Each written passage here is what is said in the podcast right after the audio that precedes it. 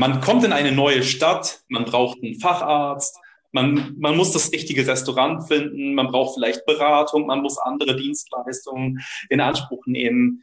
Dann kommt man äh, in, die, in die Lage, dass man Online-Bewertungsportale aufsucht, dass man sucht, ja, was ist denn die gute Qualität, äh, wo, an wen wende ich mich, in welches Restaurant gehe ich äh, und viele andere Fragen. Heute bei Springtribe Podcast spreche ich mit Florian Frankel, dem Qualitätsenthusiasten, mit der Erfahrung eines Abteilungsleiters aus dem Qualitätsmanagement, Qualitätssicherung, Labor, der für ein neues Qualitätsmanagement steht. Hallo Florian. Hallo, auch Florian. Ja, ähm, ja ähm, ich habe das so in meiner Einleitung so ein bisschen erwähnt ja, vielleicht so aus dem Alter kennen wir das alle. Ne? Also beispielsweise, man kommt in eine neue Stadt und dann sucht man ja nach einem qualitativ guten Angebot, ne? sei es ein Facharzt, sei es ein Restaurant. Ähm, ja, äh, wie würdest du da vorgehen? Ich glaube, in erster Linie würde ich exakt genauso vorgehen wie normale Menschen auch, die im Internet irgendwas suchen, der ähm, Punkt, an dem man da immer wieder wahrscheinlich, ich will nicht sagen scheitert, aber wo man sich in die Irre führen lässt, ist, dass man natürlich auf Bewertungen schaut, was auch erstmal gut ist, so die, die kollektive Intelligenz oder Herdenintelligenz, wenn man so sagen will. Aber dass man ja gar nicht weiß, ob die subjektive Wahrnehmung der Personen meiner eigenen Wahrnehmung entspricht. Also wenn du hast jetzt einen Arzt erwähnt, ähm, wenn da steht, der Arzt hat ungewöhnlich lange Wartezeiten oder ungewöhnlich wenige Parkplätze. Ja, wie viel ist denn ungewöhnlich lange Wartezeit? Vielleicht mhm. sind mir schon fünf Minuten zu lang. Vielleicht bin ich geduldig, wenn ich keinen Termin habe und zwei Stunden sind angemessen für mich. Mhm. Es ist schön, wenn wir uns in solchen Sachen leiten lassen, aber die können einen auch in die Irre führen. Ja, genau, absolut. Und es gibt ja bei Qualität ja einmal die Dinge, die so für die anderen sichtbar sind, also äh, Wartezeiten, sowas kann man merken. Und dann gibt es aber Dinge, die sind eigentlich unsichtbar. Ne? Ist der Arzt, ihr macht ihr jetzt eine richtige Diagnose oder ist jetzt im Restaurant, was machen die da eigentlich in der Küche? Ne? Ich sehe, das Restaurant sieht soweit ganz gut aus, aber was die in der Küche jetzt genau tun, das weiß ich nicht. Genau. Ähm, und auch als Unternehmen will man ja irgendwie einerseits natürlich gucken, dass diese sichtbaren Aspekte in Ordnung sind, ne? dass das Restaurant zum Beispiel schön aussieht oder dass beim äh, Arzt eben diese Wartezeiten nicht so aufkommen. Ähm, aber viele Dinge, die sind ja eigentlich ja für Kunden gar nicht so erkennbar. Wie geht man als Qualitätsmanager dran? Manchmal weiß es der Kunde auch nicht, was er eigentlich erwartet, wird aber schnell enttäuscht, wenn er etwas vorfindet, was, sagen wir mal, entgegen seiner inneren Erwartung spricht. Und das ist jetzt vielleicht ein, ein wie sagt man, ein sehr formeller Prozess, aber es gibt das sogenannte Kano-Modell und dieses Kano-Modell, das äh, differenziert zwischen fünf unterschiedliche Arten von Merkmalen. Das, das erste Merkmal ist so, dass äh, so die Grundmerkmale. Wenn ich zum Beispiel ein Auto kaufe, erwarte ich, dass dieses Auto vier Räder hat, ohne dass ich es beim Autokauf erwähne. Ich hätte gerne ein Auto mit vier Rädern. Also der Standard, wenn man so will. Dann gibt es Leistungsmerkmale. Ich will einen Sportwagen kaufen, dann äh, erwarte ich, dass der eine gewisse PS-Zahl hat und dass dann der Abzug auch ordentlich ist. Wenn ich jetzt heute immer mehr Elektroautos kaufe, erwarte ich natürlich, dass ich da jeden Porsche erstmal an der Ampel absägen kann damit. Und ähm, das nächste wären dann Begeisterungsmerkmale, dass ich äh, im wahrsten Sinne des Wortes etwas bekomme, was mich begeistert, wovon ich vorher nicht, was ich vorher nicht erwartet hatte und was vielleicht auch völlig neu für mich ist. Und mhm. der Tricky an diesem Punkt ist, wenn ich den ein zweites Mal erlebe, dann ist es meistens kein Begeisterungsmerkmal mehr, sondern wird dann zum Leistungsmerkmal. Mhm. Und dann gibt es noch äh, die Rückweisungsfaktoren, also ein Merkmal, wo man sagen würde, das ist jetzt ein Kriterium, das sorgt dafür, dass ich nicht mehr zu diesem Arzt gehe, dass ich mich beschwere, äh, dass ich eine schlechte Kundenbewertung schreibe. Das sind so erstmal die, äh, die, wichtigsten, die wichtigsten Faktoren. Und ich merke gerade, es sind nur vier und nicht fünf. Mhm. Ja, jetzt gerade in der Corona-Zeit, da gibt es ja auch ganz viele neue digitale Produkte, so Webinare, irgendwelche Online-Weiterbildungen. Ähm, ja, man hat gar nicht so richtig den Eindruck, was jetzt gut ist und was nicht gut ist. Also dann gibt es zum Beispiel ja bei Google, wenn man sagt so, ja, die zehn besten Handys, ja, dann gibt es da irgendeine Anzeige, die von irgendeinem Marketer reingestellt wurde. Ja, sagt uns das überhaupt irgendwas? Ja, der Punkt ist Vertrauen. Hm man hat es als Unternehmen schwer, wenn man keine, keine Marke oder keinen Namen hat, dem Leute intuitiv vertrauen. Ähm, weil du jetzt gerade äh, irgendwelche Portale mit äh, Vergleichs, äh, mit Vergleichen äh, angesprochen hast. Wenn man dann zum Beispiel was sieht, wo man eine Marke schon kennt, mit der man vielleicht positive Assoziationen hat, wie zum Beispiel, du willst eine Software downloaden, die es vielleicht gratis gibt und du siehst da erstmal, du kommst auf die Seite von Chip oder so, dann ja vertraut man dem intuitiv und denkt sich, äh, da werden wahrscheinlich dann keine Viren dran sein, verglichen mit einem russischen Portal, mhm. das vielleicht auch keine Viren hat, aber wo wir es nicht wissen. Also mhm. Vertrauen. Und auch, wo du vorhin gesagt hast, nochmal zurück zum Restaurant. Was die in der Küche machen, wissen wir nicht. Aber wir vertrauen, wir schließen zum Beispiel aufgrund äh, dessen, wie uns Kellner ansprechen, wie die gekleidet mhm. sind, wie sauber das Umfeld ist, das wir sehen können. Also mhm. aus Dingen, die wir sehen, schließen wir auf Dinge, die wir nicht sehen.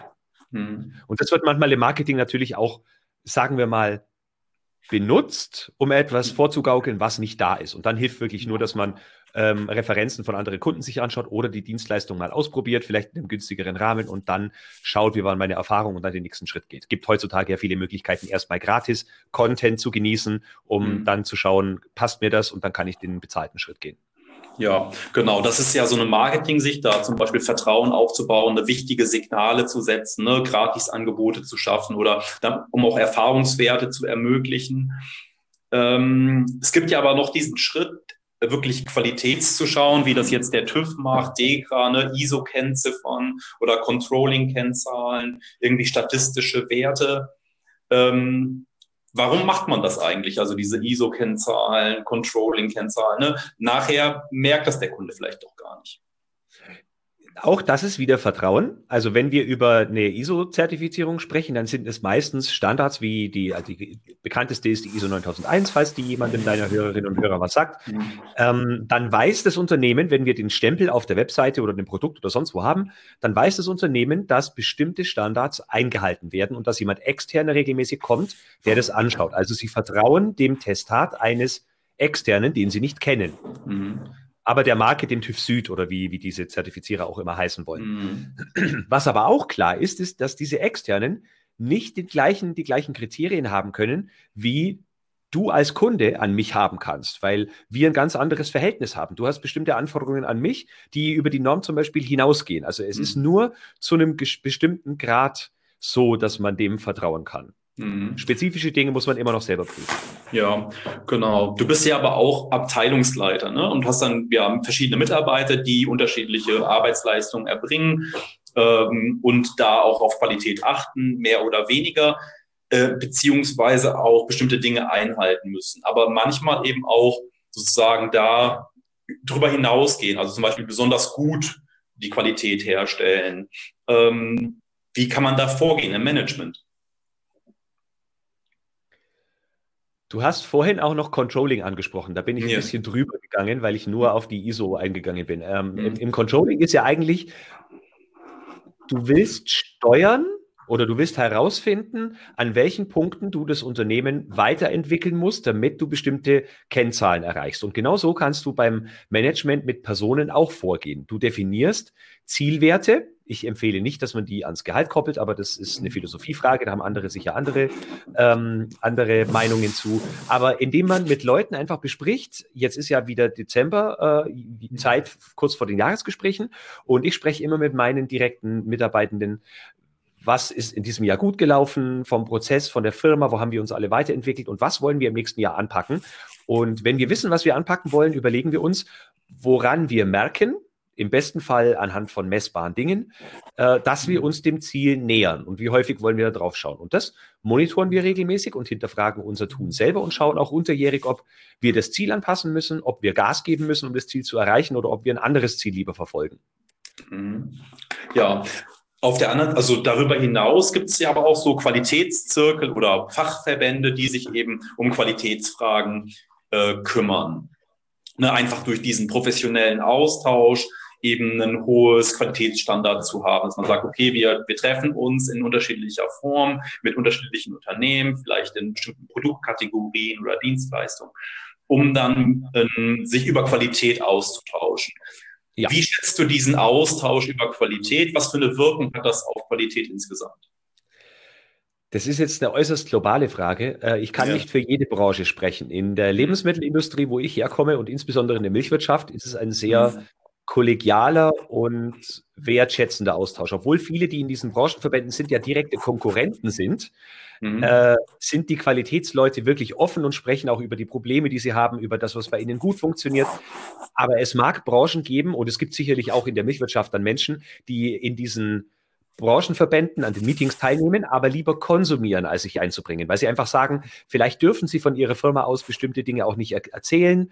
Äh, und ich könnte mir vorstellen, dass es Branchen gibt, in denen man da eher scheu ist. Und ich kann es aber nur jedem empfehlen, sich da wirklich zu engagieren, selber auch also in Vorleistung zu gehen, um dann, wenn man sie braucht, auch auf das Netzwerk zu, zugreifen zu können. Hm. Ja, also ich glaube auch, dass so ein, so ein Austausch sehr produktiv sein kann. Es gibt manchmal auch so Ansätze von Co-Learning, also irgendwie äh, im Unternehmen so einen kleine, kleinen Austausch zu fördern, unter Mitarbeitern sich über Qualitätsfragen zum Beispiel zu beschäftigen oder in anderen Bereichen Digitalisierungsfragen, äh, Fragen von Weiterentwicklung, äh, sowohl eben für Sie persönlich, aber auch unternehmensbezogen ähm, hast du sowas schon mal genutzt oder hast du da Erfahrungswerte?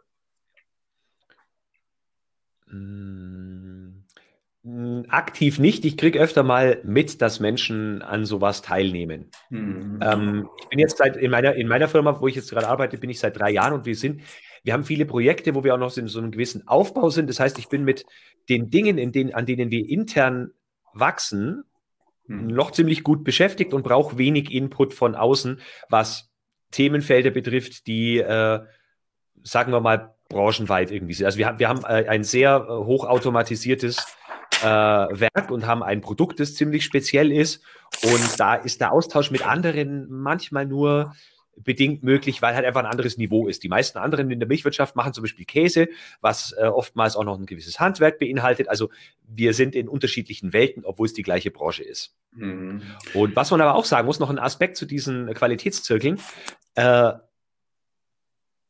man bringt sich gegenseitig schon voran, weil, was man auch nicht vergessen darf, wenn man in einer Branche einen Skandal hat, eine Firma, also in der Milchbranche wäre das zum Beispiel ein Salmonellenproblem, was man in, Fra in Frankreich vor ein paar Jahren hatte, mhm. ähm, dann kann das die ganze Branche in Verruf bringen, obwohl es nur eine Firma war, die es verursacht hat.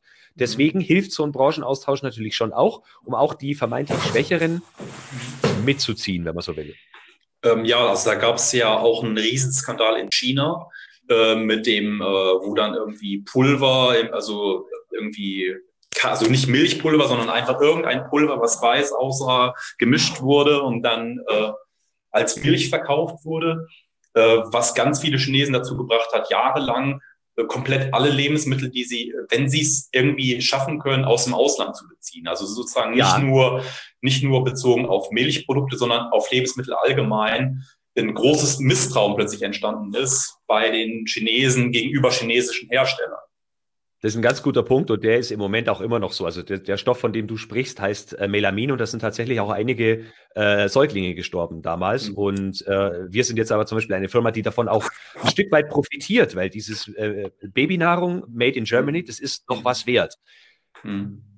Absolut. Ne? Also da, da zeigt man also einfach auch die Qualität, im, auch im Sinne von Made in Germany oder auch im Sinne von unserer Firma, die einen bestimmten Qualitätsstandard eben und, und da auch wieder, wo wir früher darüber gesprochen haben, Vertrauen schaffen kann und sagen, okay, also uns, unsere Lebensmittel kann man essen, kann man, also da, da ist nichts Giftiges dran, so, ne, das scheint so basal zu sein, aber funktioniert ja nicht immer, wie man jetzt in dem chinesischen Beispiel gesehen hat. Ja, das stimmt. Und da war halt auch wirtschaftlicher Zwang dahinter oder wirtschaftliche Profitgier, wenn man will. Du kannst es vergleichen mit dem Pferdefleischskandal. Einfach mhm. minderwertiges Erzeugnis äh, äh, genommen und damit den Proteingehalt gefaked und äh, nicht darüber nachgedacht, dass es Lebensmittelsicherheit gefährdet oder ja. Verbrauchersicherheit, äh, Verbraucher gefährdet.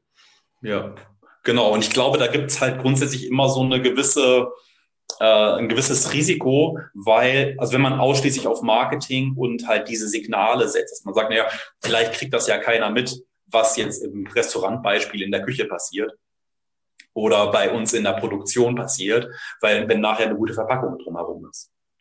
Das stimmt, wobei ich, also das ist eine, eine, eine Unterstellung deinerseits und ich relativiere das, was aber auch nicht unbedingt äh, überall den Tatsachen entsprechen muss.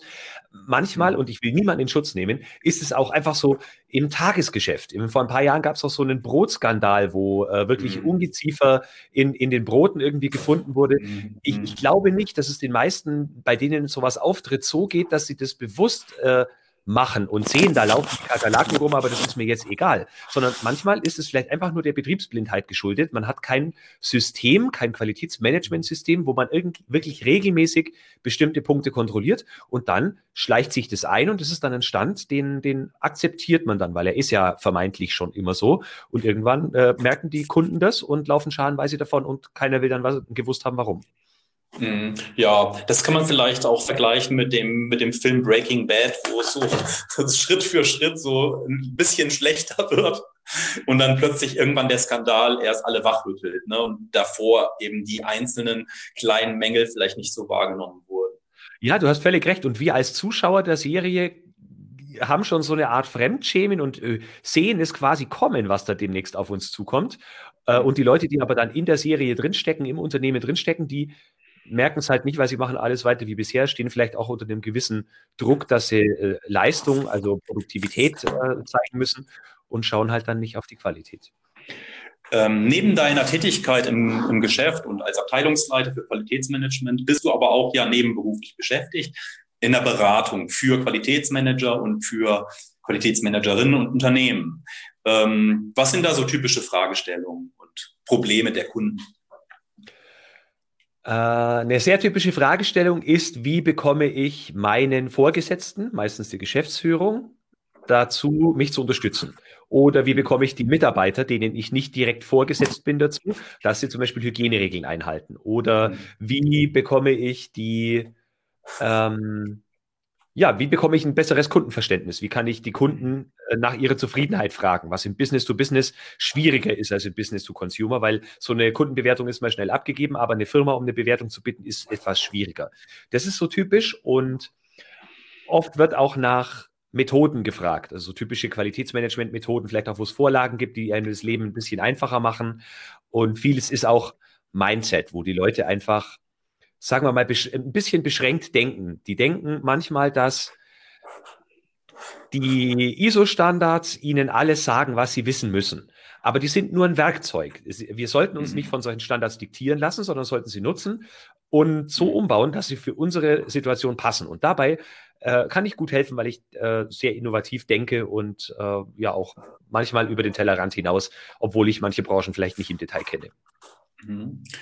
Ähm, wie gehst du dann bei der Lösung vor, beispielsweise? Also da kommt dann so jemand mit, beispielsweise aus der Lebensmittelindustrie, aber vielleicht auch aus einer anderen Industrie und sagt, ja, irgendwie kriege ich meine Mitarbeiter nicht überzeugt oder meinen Geschäftsführer nicht überzeugt.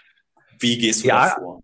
Das ist schon mal so, dass diese Fragestellung so nicht auftritt. Also sie artikulieren mhm. sie nicht, sondern sie würden eher mhm. sagen, die oberste Leitung gibt mir keine Ressourcen oder die Führungskräfte setzen meine Maßnahme nicht um. Also die, die, die Aussage ist immer, die anderen tun etwas nicht. Und dann ist meine erste mhm. Frage erstmal, was genau willst du? Also was sollten sie tun? Wie sähe es denn richtig gut aus? Mhm. Und dann ergibt sich meistens schon so ein, ein, Hinweis darauf, was sie denn selber tun könnten, um das zu erreichen. Also zum Beispiel, dass sie ihre Aktionen, die sie anderen Leuten vorschlagen oder zu denen sie sie motivieren wollen, attraktiver machen. Also wirklich einem Abteilungsleiter zu erklären, was er davon hat oder sie davon hat, wenn sie das, was ich möchte, durchsetzen, umsetzen und machen und ihre Mitarbeiter auch damit einbinden. Also was haben die anderen davon? Werbung mhm. dafür zu machen, was ist auch die Leistung der, der eigenen Abteilung? Also oft wird agiert mit, ja, das wollen ja die Kunden und das wollen die externen Prüfer, also müssen wir es ja machen. Das ist die falsche Argumentation. Erstmal muss ich äh, sagen, was hat das Unternehmen davon? Im besten Fall sogar, was hat die Einzelperson davon? Und wenn man dann seine, seine Leute auch kennt, dann kann man die auch ein wenig motivieren. Den einen kannst du motivieren mit vielleicht einer Bonuszahlung, wenn die Qualität super ist. Den anderen kannst du motivieren, indem du ihm oder ihr eine besondere Aufgabe gibst, wo sie äh, selbst verantwortlich ist und sich dann darum kümmern kann. Äh, den anderen lädst du in so einen Qualitätszirkel ein, weil er lieber im Team arbeitet. Das ist aber viel Aufwand und den scheuen manche. Und sie denken, dass sie mit einer Aktion dazu, ja, wie sagt man, andere Leute bringen können, dass sie ihnen folgen. Aber so geht es halt nicht. So funktioniert Führung nicht. Ja. Nee, das sind ja ganz viele kommunikative Aufgaben, auch so ein bisschen strategische Aufgaben, da gut vorzugehen. Ne? Also um, um mal so Mehrheiten zu organisieren oder sich durchzusetzen. Ähm, oder wie würdest du das beschreiben? Ähm, ja, also wer mit Zwang und Druck arbeitet, das funktioniert schon mal gleich gar nicht, weil dann schalten die Leute auf stur und deswegen ist QM als Abteilung oft auch nicht beliebt. Also die meisten wissen, dass es äh, eine wichtige Arbeit leistet, aber die Menschen an sich sieht man im Unternehmen meistens nicht gern, weil wenn man sie sieht, heißt es oft Arbeit. Das ist mal so das Erste. Ähm, es wird auch oft, oft nicht, es funktioniert oft nicht, dass wir als Qualitäter die anderen ja, begeistern ist manchmal so ein, ist so, so ein heftiges Wort, aber doch, dass wir sie dafür gewinnen, dass sie Lust drauf haben, mit uns zu arbeiten. Das, mhm. das müsste man, müsste man eigentlich erreichen. Und mhm. dann müssen wir unterstreichen, dass unsere Arbeit einen Wert fürs Unternehmen leistet. Und dann kriegen wir sie eigentlich alle motiviert. Dann wollen die Mitarbeiter mitmachen, weil sie wollen ja einen Beitrag leisten. Dann wollen die mhm. Führungskräfte mitmachen, weil wir ihnen helfen, ihre Ziele zu erreichen. Und die Führungskräfte der Top, des Top-Managements sind ebenfalls mit uns dabei, weil das Unternehmen dann floriert. Okay, super. Das klingt doch äh, spannend. Ähm, genau. Gibt es so typische Schwachstellen im Qualitätsmanagement außer der Akzeptanz? Ähm, ja, äh, ich weiß nicht, inwieweit du und deine Hörer vielleicht schon was von Persönlichkeits- äh, Tests oder Persönlichkeitsmodellen wissen. Ähm, aber es gibt ja verschiedene Arten der Persönlichkeit. Das, einfachste ist ja das sogenannte Disk-Modell mit vier verschiedenen Farben. Und eine Farbe davon ist blau und das ist eher so die analytische Farbe. Und mhm. Qualitätsmanager sind eher analytisch geprägt. Und wenn du jetzt aber als Qualitätsmanager zum Beispiel einen Vertriebsleiter, der eher rot ist, der einen Markt erobern will, äh, mit Standards und Vorlagen und Formularen und so kommst, dann läuft er davon, da hat er keinen Bock drauf.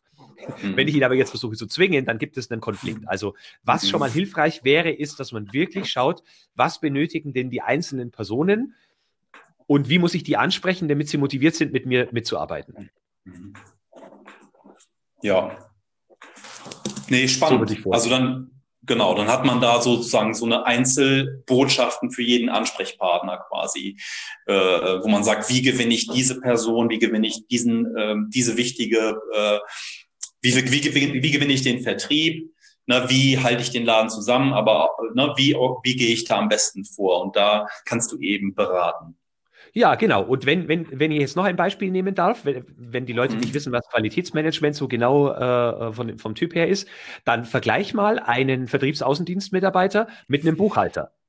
Mhm. Ganz unterschiedlicher Menschenschlag. Und wenn du denen beiden das Gleiche an Vorgaben gibst, das funktioniert nicht. Und das ist ein Nachteil. Wir können oft nicht aus unserer analytischen Haut. Ein zweiter Nachteil ist dieses äh, digitaler werden und auch das agiler werden. Also viele Unternehmen wollen ja jetzt, ich bin jetzt kein Fan von diesem Begriff, aber wollen agiler mhm. werden. Und das Qualitätsmanagement heißt ja, wir wollen Strukturen haben, die mehr oder weniger starr sind und wir geben Vorgaben. Mhm.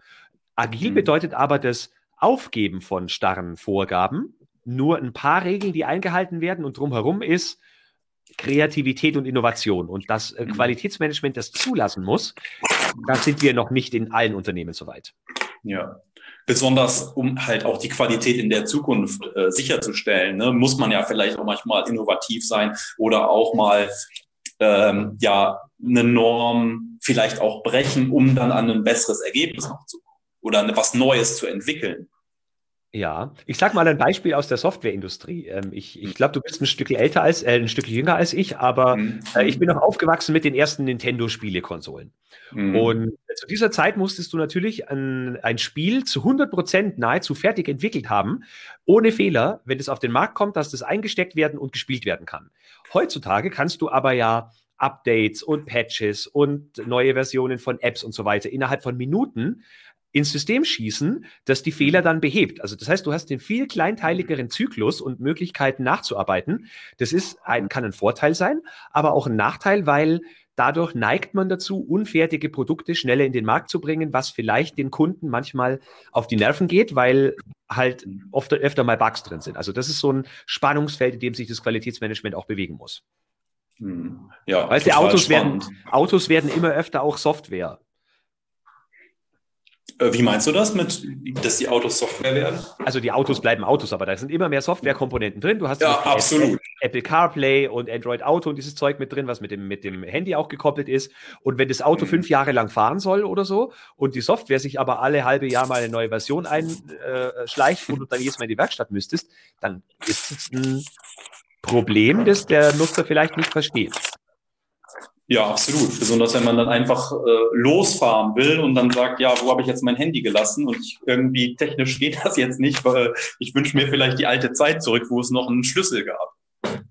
Ja, zum Beispiel, ganz genau. Das ist ein guter Punkt. Ne? Ja. ja, ist durchaus, durchaus äh, sehr äh, interessant. Gut. Ähm, ja, ähm, kommen wir so langsam zum Schluss. Ähm, Florian Frankl mit, ich habe mit Florian Frankel heute gesprochen. Wie kann man dich denn erreichen und ähm, genau, was sind so deine, deine abschließenden Worte so als Zusammenfassung und Ausblick? Am besten erreichen, würde ich sagen, für Menschen, die jetzt nicht oder die mal reinschnuppern wollen, was Qualitätsmanagement bedeutet, mein YouTube-Kanal, den, den äh, kann ich den Link nachher schicken oder mal googeln, Florian Frankl, und dann kommt der YouTube-Kanal. Und äh, da gibt es auch so Videos über, was ist Qualitätsmanagement, was bedeutet Qualität, was ist eine ISO-Norm, also wirklich die absoluten Basics zum Reinschnuppern. Ansonsten meine Webseite heißt www.q-enthusiast mit th in der Mitte.de und da findet man äh, über 100 Blogartikel und äh, alle Podcast-Episoden, die es bisher gab und auch eine ganze Menge Möglichkeiten, mit mir in Kontakt zu treten. Genau, das werde ich auch alles in den, in den Beschreibungen noch posten. Ähm, also vielen herzlichen Dank, Florian, heute für unser Gespräch über Qualitätsmanagement äh, von Restaurant über, über die ganze Lebensmittelindustrie hin zu den Abteilungen und den verschiedenen Persönlichkeitstypen ein ganz großer Rundumschlag rund um Qualität. Vielen herzlichen Dank. Ja, vielen Dank für die Möglichkeit. Alles Gute.